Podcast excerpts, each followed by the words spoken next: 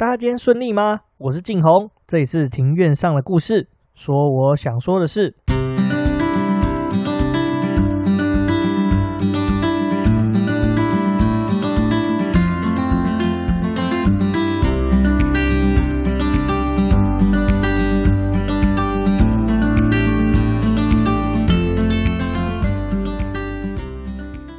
庭院上的故事是一个喜欢说故事的市井小民所开的 podcast。这里有历史，有书籍，有电影，有风土，还有那些你没注意到的事。因为知道的故事太少，所以就来读故事，在这里讲故事，在这里扩散你我的故事宇宙，还有那些故事所延伸的观点。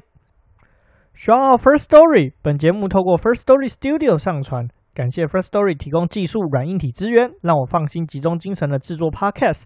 First Story 是一间提供 Podcast 各项服务的公司，并同时提供网页版及 App 版的服务。你可以在上面找到任何你想听的内容。最重要的是提供 Podcast Hosting 的服务，现正终身限时免费中。内容包括 Podcast 的出生到终了，不管是上架还是抖内，还有后台数据，通通一次帮你搞定。如果你对 Podcast 也有兴趣的话，欢迎在 Google Play 商店、Apple App Store 下载 First Story App，了解更多详情。好，我们来前情提要一下，我们前三集讲了哪些内容？首先是第一集，第一集我们先聊聊这个刚过世的时候，我们到底要做了些哪些步骤呢？我们有从办铺开始一路讲讲讲讲起，然后后来讲到呢，智商智商就是简单来说，就是在所谓的殿里，简单来说就是告别式之前呢。到底有哪些步骤跟习俗要做呢？一路讲讲讲，我们讲到分首尾前这个部分实在太多了，我们还没有完全讲完。第三步呢，我们讲了什么？我们讲了做七跟做旬到底有什么不同，还有做功德跟做七做巡是不是在一起的这件事情，以及一个日渐消失、很少现在越来越少看到的东西，叫做灵错。这个东西非常的有趣。那还没有听过前面三集的朋友呢，赶快回去听哦。我们今天就来讲讲我们还没讲完的部分。就是智商剩下几个步骤啊，就是智商在告别式之前呢，当然是一定要入殓，然后还有墓地要破土，破土之外呢，还有一些习俗，简单的习俗，主要是这两个大步骤。那我们现在讲入殓的部分啊，入殓又称作入墓，入墓意思就是说将尸体，就是尸体就是扶到棺木之中呢，这是治丧期间这个非常非常重要的一件事情啊。那商家通常会为了这个趋吉避凶呢。通常会请那个择日师选定一个良辰吉日，在古代呢，或者是比较早以前呢，通常都是由亲属负责。那就亲属呢，就会拿一条白布穿过这个遗体的腰部，那并且由那个呃儿子扶着头，那女儿扶着脚，那其他亲属呢，则是拉过这条绕过遗体的白布，合力将亡者就是往生者抬入棺木之中。但是呢，现在呢，这个是交由给殡葬社做负责跟处理，家属在旁边观看了。那入殓的话，其实是有很多的禁忌哦。我们这边就讲四个禁忌。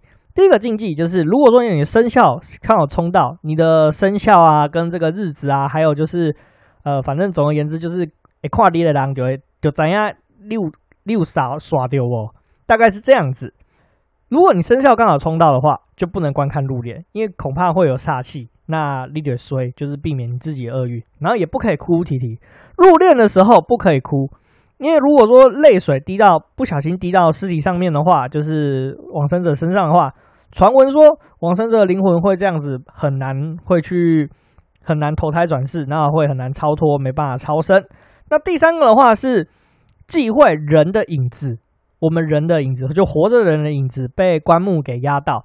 那同样的话，这样子也会有煞气上升，就是身上会可能会积蓄一些厄运。所以说，通常在入殓的时候呢，商家会调整家中的光源，避免煞气，避免自己遭受煞气的攻击啊。然后最后一个呢，最后一个或是打雷的时候入殓。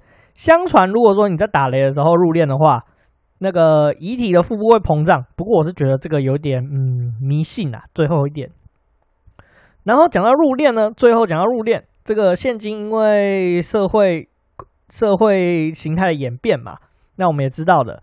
那所以说遗体现在大部分都是存在冰存在殡仪馆之中。所以说入殓的话，就是在告别式加奠以前进行，就是告别式之前会进行这个入殓的动作。那像分手尾前跟辞生的话，通也会在这个时间。那我自己的经验的话，来说一下我自己的经验。我的爷爷跟我的外公一样，通常都是在告别式之前进行这个入殓的动作。那分手尾前跟辞生也是啊，就是简单来说，告别式大家都在外面等，那前面大概半个小时就会做入殓，那还有辞生跟分手尾前。那还有一个东西是一定要在告别式之前做的，在告别式之前呢，就是要墓地破土。不过墓地破土现在也比较少见了，因为现在大家都都都去火化，然后送蜡骨塔了。所以就不会有墓地破土的问题。墓地破土的话，就是土葬才会有墓地破土这件事情。简单来说，就是奠基开工的一个仪式啊。啊，因为台湾人说墓地是阴宅嘛，就跟阳间的房屋一样，东西出。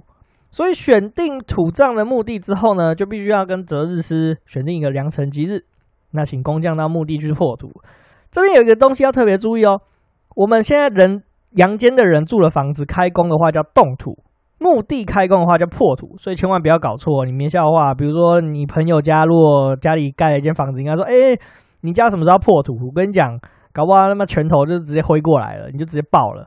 所以你如果说朋友家里在盖房子的话，你要讲说：“哎、你你到下面几轮动透，就是你们家什么时候动土啦？”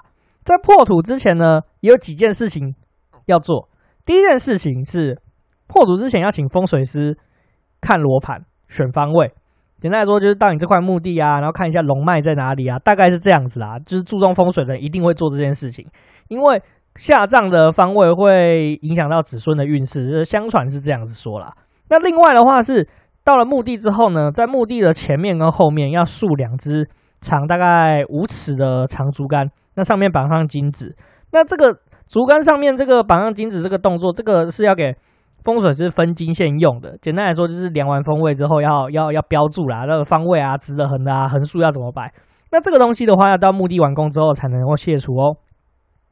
分完金线之后呢，会由风水师率领家属去祭拜，那焚香告知后土。后土是什么东西呢？呃，如果说大家家里有土葬的墓地的话，就会知道说，除了你本身祖先的的墓地以外，左通常在左边或右边，我记得是左边比较多。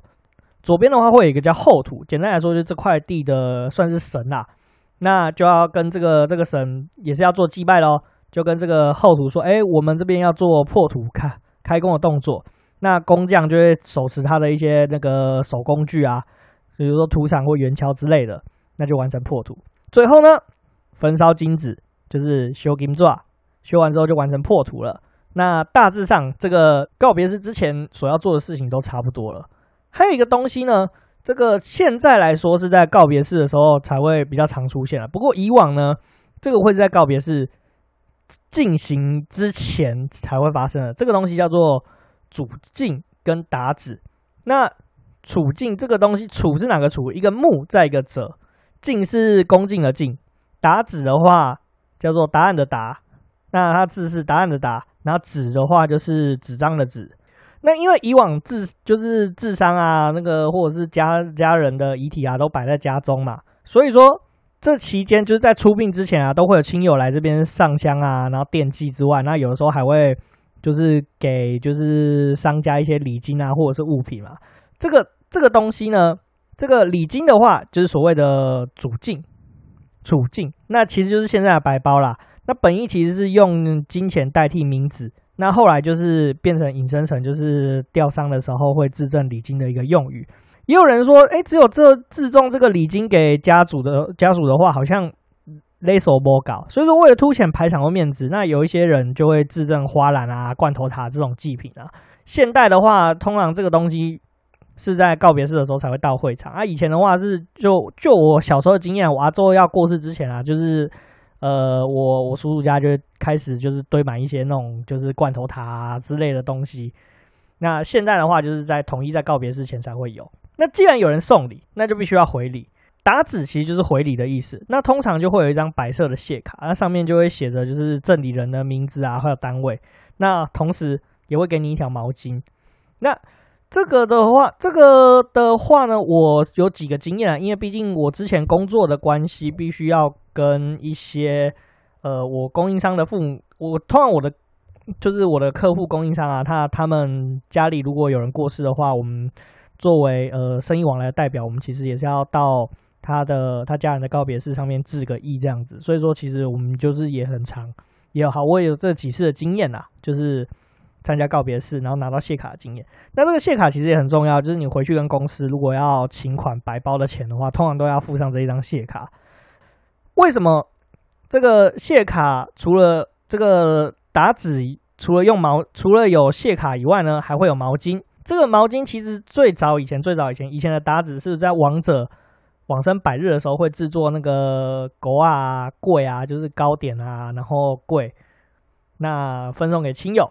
可是日本时代之后，日本人就把这个习惯呢改成用毛巾作为打纸，并且是随时收到你就随打。简单来说，就是收到礼金的时候就会自证为毛巾为打纸。这个通常其实就是在告别式之前就会开始收的。那现在的话，就是在告别式，就是来参加告别式的时候呢，就是会收受这些，就是会拿到这个打纸，就是毛巾跟谢卡的部分。因为现在你也知道嘛，大多都是在殡葬，就是殡仪馆举行这个奠礼，还有告别式，所以在这个时候收受亲友的处境，然后也在同时间打直。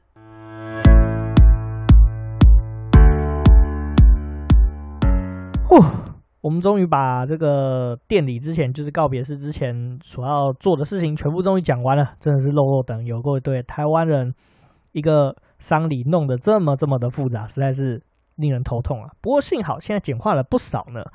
好，那接下来就来到了所谓的店里告别式的部分。奠礼跟告别式这边要有一点要特别注意哦。这边人在往故之前，还没有出殡之前的祭拜仪式，通通称作奠，就是。这个奠的话，就跟刚刚讲的奠礼是一样。这个奠字呢，就是郑成功的郑去掉耳朵旁边，这个字叫做奠。所以在还没有出殡之前，就叫做奠。那出殡之后呢，就称作祭。祭是那个祭典的祭，这个字。那所以说，有的时候新闻会说告别式是公祭，那其实是不对哦。这个只要人还没有出殡，应该要称作公奠。那传统上来说的话呢，会在出殡的当天为往生者举行一场很大型的一个奠礼。那并且分了两个部分，一个是家奠，一个是公奠。奠礼结束之后才会出殡。在比较早以前啦，这个奠礼的会场通常都会是在那个丧居，就是往生者可能就是办，反正就是办丧，就是遗体存放的地方附近的空地或者是马路，就是搭棚子进行。现在在乡下的地方还是比较多啦，这样子做。那不过在城市的话，大部分因为社会跟社会观感的问题。还有就是场地多寡的问题呢，就是现在要把路挡住，然后办告别式，这其实比较困难一点的。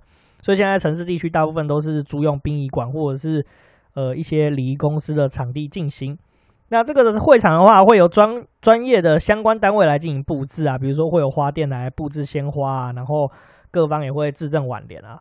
不过，这有一点特别的是，现在我发现新北市跟台北市都一样，就是现在殡仪馆都改用电子挽联了，就不像以前，就是还有人会直接真的写字，然后就挂在旁边。虽然说这样是比较环保啦，不过就少了一点人味。那这个电子挽联的话，是在电视上轮播的。好，接下来进入到到底在这个店里到底有几一些哪一些步骤呢？首先要先去移旧，简单来说就是把那个呃家棺木呢从家中移到这个店里的会场、告别式的会场。移出之后呢，家里要先压棺位。那压完棺位之后，呃，这压完棺位，然后棺木进到了这个告别式的会场，那才正式进行家电跟公奠。那这个结束之后呢，正式会把这个棺木给封起来，封钉。这个是我讲的是现在的情况，那在以往的话，可能会先封钉了。那封钉之后，才会在那封钉之后呢，大家就会绕着这个棺木旋转三圈。那绕完三圈之后，就是简单来说，就正式告别式就结束。那棺木就会上上一个大木棍，然后大家扛着这个棺木走出去，就开始出殡了。这就大概就是店里的流程。那再往前再讲。讲这个移旧，移旧的话，哦，台湾真的是台湾人真的是超级麻烦的。这个以往的话，在比较以前，就是棺木跟遗体都是在家中放在家中的嘛。那所以说，从这个家里面移到这个奠礼的场合，就称作移旧。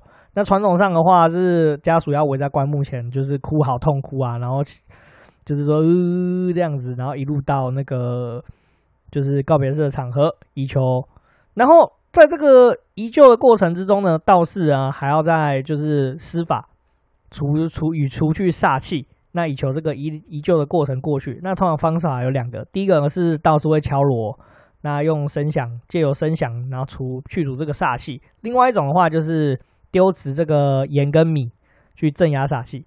那施法完毕之后呢，葬仪社人员就会把这个棺木就抬至这个告别式的会场，那让大家让各界接受这个吊祭。那在移柩的时候，家属要跟在这个棺木的后方嘛。那长子或长孙的话，就要负责这个捧魂钵，简单来说就是捧道。那女儿的话，就要拿黑伞为亡者遮日。那简单来说，就是往生者其实是不能够晒到太阳的。那其他的家属的话，就从这个丧宅之内，就是普普用爬的哦，然后就是这样子哭，要跪哭。那现在这个情况是已经几乎没有少很多了啦。那有一些商家的话是改成用，就是请孝女白琴来代表后面这个哭丧的情况。不过现在的都会区，因为遗体都在冰存，就是殡仪馆里面冰存嘛，那告别式之前才入殓，所以依旧就没有抬棺了，就仅有就是捧道跟撑伞。就是简单来说，就是把这个灵像啊，还有这个捧道，就是魂魄这些东西呢，从那个殡仪馆的拜办间移到告别式的会场。压棺位，简单来说就是刚刚有提过了嘛，就是这个棺木从家中移出之后，怕家里会有煞气，主要是因为在传统上认为棺木是一个不祥的东西，所以说呢，这个东西移出。这个丧居之后，就丧宅之后呢，怕有煞气形成，所以说必须要委托亲友清扫这个家里面厅堂。那原本棺木的，然后并且对原本棺木的位置进行压棺，那以驱除煞气。那压棺位的话，其实全台湾其实都不太一样啦。那以北部为例的话，北部因为有北部人嘛，所以说呢，就是用一个米筛，那中央放一个大发柜、画柜。那好，大画柜里面旁边呢，再围绕十二个有插红蜡烛的那个米柜，就是比较小的画柜啦。这个就是压棺位。接下来，说我们都移灵到了这个告别式的会场，那就是进行家奠。那家奠的话，简单来说就是家属，就是往生者的家属，还有他的亲戚，在举行的一个奠礼。一般来说的话，会按照几个顺序啊。第一个就是按照就是炫，就是炫教，就是简单来说就是家属最亲的一些儿子、女儿等等孙子辈。那再来的话就是一些亲族，就是往生者他的兄弟姐妹。简单来说就是他的兄弟姐妹们就会来做吊祭。再来的话就是亲戚，还有娘家这边会来做祭拜。那家电的流程呢，有下面有总共有九个。首先。司仪会宣布，就是典礼开始，然后参加电影的人就会就位肃立，接下来就是奏音乐，就奏那个哀戚的音乐，再上香，上香完之后就是上电品，就是献花啊、献果啊、献酒，然后读电文，这个就是可能就是你想有什么话想要对这个往生者说的就会读，不过现在好像比较少这样子，最后再向这个遗像行礼，就是遗像或者灵位行礼。最后再奏一次那个哀戚的音乐，最后就是礼成就结束。那再来就是这个步骤就会一直 repeat，一直 repeat。然后身为呃往生者家属的话，最亲密的家属通常就是一直要跪谢啊、跪拜啊等等的。就是有亲戚来的话，那就是会有代表他就告诉你说：“哎，你要跪，然后你要叩谢，就是谢谢人家来这样。”那再来就是到宫殿，宫殿的话通常是安排在加奠结束以后。那宫殿其实是对外开放的。参与者通常都是往生者生前熟识的朋友啊，或者是家属，还有同事。那公司行号也会可以参加哦。像我以前就有参加过好几次这种宫殿的行程。那宫殿的行程跟加奠其实是完全几乎是一样的。那我这边就不再赘述了。典礼结束之后呢，再来就通常就没有其他亲戚的事情了，剩下就是主比较主要的一些家亲属会有的事情。最后就会先典礼结束之后呢，就会隆重举行一个仪式，叫封定。那刚刚有提到封定，其实就是把棺木定起来。那不管是闽南人或是客家人都非常重视这个封定的动作。那按照传统的话，如果说你是爸爸过世，要请的阿伯或叔叔，或者是男方那边的长者负责。那如果是你妈妈过世的话呢，通常都会请舅舅负责主持这个仪式。那封钉的流程有分四个，第一个的话，那就是会用这个用一个盘桶，就是一个算是一个大盘子，那里面会盛装斧头啊、那家属那钉啊，那这个钉上面会有用钉上面钉子上面会有五彩布，就是有白色、蓝色、红色，那用麻跟竹所组成的一个五彩布。那红包、香烟还有毛巾，接下来就是孝男或者是说长孙会把这个物品放在头上，然后跪请长辈主持这个仪式。那将这些物品致赠给主持仪式的长辈。那长辈接到这个盘桶之后呢，就要扶起这个孝男或长孙。那依序由棺木头的左侧、棺木头的右侧，然后再到棺木头尾的右侧，最后是棺木尾的左侧钉上钉子。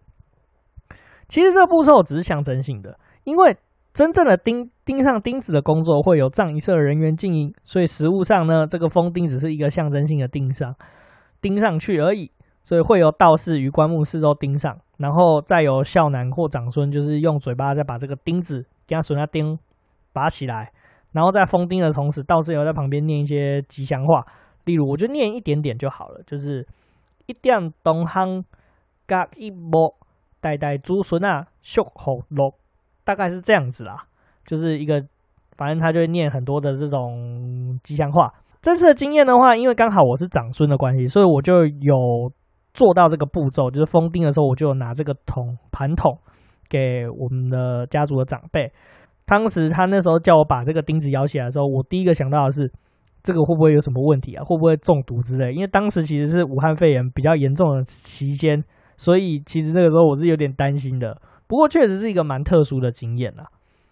封完钉之后呢，就会玄关，那道士会带领所谓的家属，那有道士带头，家属在后，那就旁道。逆时针绕棺木绕三圈。如果说往生者的父母还在世的话，就比如说，比如说你的爸爸，那你的阿祖还在，那不对，你的阿公阿嬷过世，那你的阿祖还在的话，那就会进行杠棺的动作，就是有往生者父母，他就会手上拿一支拐杖去敲棺木三下，代表不孝的意思。玄完棺之后呢，最后就会缴棺发引，那这种正正式这个。告别式就告一个段落，进入出殡的环节。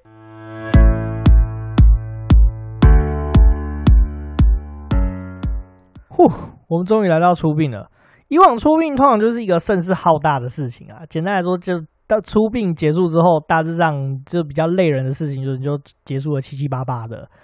出殡呢，在比较古代以前的话，通常声势是非常浩大的。就是听说以前古时候的有钱人啊，出殡都绵延数公里的人龙。而且以前的人是用走的，而现在的话，其实都是用灵车在在那个棺木到火化场或土葬的地方。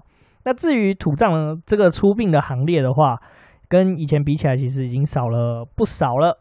不过大致上，我这是找了很多的资料，大致上还是有，就大概洋洋洒洒列了十三个这种这种阵仗啊。首先最前面会有开路神，然后有放银子的银拽，然后会有人拿孝灯，就是一个灯，然后红红的。那就是跟着走，接着后面会有五彩旗，然后什么明金，然后大鼓亭，就是有人会来打鼓，再就是电子花车啊，这个大家都有看过，应该很明了了。接下来就会有那个白狮阵跟白龙阵，其实就是舞龙舞狮啦，但是因为是丧礼，所以说就不能用红色的舞龙舞狮，就是用白色的。再就是西乐队，就是喜收米，喜收米大家应该不熟啊，如果大家有看大宝普拉斯的，就是在吹那个。那个苏格兰民谣《珍重再见》的那一首歌，就是喜收米，就是那个后面再会跟着花车或黑头车，然后还有香亭跟象亭跟魂教，还有灵车，大概就是会有这些序列。不过现在其实越来越少有这这种大阵仗的。我现在看到这一次，像我外爷爷过世的时候。其实我看到，其实几乎都没有这些阵仗啊，了不起就是灵车，然后后面会有跟着一台就是亲戚的车子，然后几乎也没有什么乐队了。现在这个真的很少很少了。传统上其实现在也有，就是不管怎么样，你出殡之前，在上这个车子之前，现在因为现在都大家都是坐车到殡仪馆，啊不是殡仪馆，坐到那个火化场啊，或者是土葬的地方，但是在这个之前，还是要走一小小段路去辞客。那此刻是要做什么呢？其实就是要送这个来参加送葬的亲友，向他们跪谢，那请求他们先行离去，所以这个就称作辞客。那辞客也称作谢客或谢布。那他这个辞的话，就是辞职的辞，客就是客人的客。通常古代的话是选择在城门或者是郊外啊，因为现在都没有城门啊，所以通常就是选在，如果你是在家里办这个丧事的话，通常就是选择在离你这个家里大概一到两个路口上。通那传统上的话，如果你是爸爸过世，此刻的话就是要阿伯跟叔叔扶起这个跪谢的家属。那妈妈如果如果是妈妈过世的话呢，那就要由舅舅或娘家这边长辈扶起这个此刻的瓜主。还有一个就是传统相传民间的习俗，就是民间就是说娘家的人不可以送葬到墓地，不然说会导致贫穷。还有另外的话，就是如果说你这个家属是有刚好月经来，那也是不可以送葬的，因为在传统观念里面的话，月经其实是呃不干净的象征。不过我觉得这对女性是非常不公平，是一种歧视啊。再讲讲一个东西叫路祭，现在其实几乎也没有看到路祭了，因为现在路祭都是用车，就是车运嘛，那所以路祭其实就少非常非常的多了。那路祭的意思就是说，在出殡的行列就是会一直行走嘛，那就是商家的亲朋好友啊，或者是往生者的呃这个恩人啊，就就是受往生者恩泽的一些人啊，他们就会准备一些祭品在路旁祭拜。那这时候，这个送葬的队伍就必须停住，那就是供这些人，就是他们通常不只会摆祭品嘛，通常就会有一个提供你上香的地方，那你就是必须要上香。那祭拜之后呢，这个家属就必须要跪地答谢，那称之为叫路祭。那原本路祭其实是有缅怀报恩的意思啊，不过在以前比较穷困的年代，就是有一些乞丐或无业游民就也是摆着路祭。那当然，祭品都是坏掉的东西，向商家索取红包酬谢，所以这个现在这个越来越少见了。一方面是就是有这种无赖来做这件事情，另外一方面是现在都用车运，所以其实也没有什么路祭。而且路祭是非常很麻烦的一件事情啊，因为有人如果设这个祭坛的话，那就是你就必须要停下来给他祭拜，而且所以说现在呢，出殡的时候也会有人就是写说，哎，恳辞路祭，确绝路祭的这种告示牌哦。阿鸟喂，今天终于讲到这，先讲到这边好了。我发现后面还有一小段，就是最后下葬的部分，还有最后除丧的部分，实在是太多了。我们最后一集再把它讲完。那我们今天讲到这里，我们下集见，拜拜。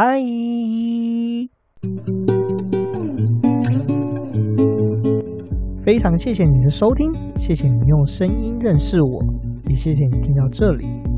如果你喜欢这集的节目，或对节目有任何的想法，请在 Apple Podcasts、Spotify、First Story、Google Podcasts 留下你的评论及评分。也感谢我们好朋友 First Story 的技术支援。你也能利用节目下方 Show Note 连接直接留言给我，还有语音留言的功能哦。或者你也可以在 Instagram 上面找到我，我的 Instagram 账号是 Story on the Yard，S T O R Y O N T H E。Y A R D，或者你也可以在上面 Instagram 上面搜寻庭院上的故事。再次感谢您的收听，我们下次见，拜拜。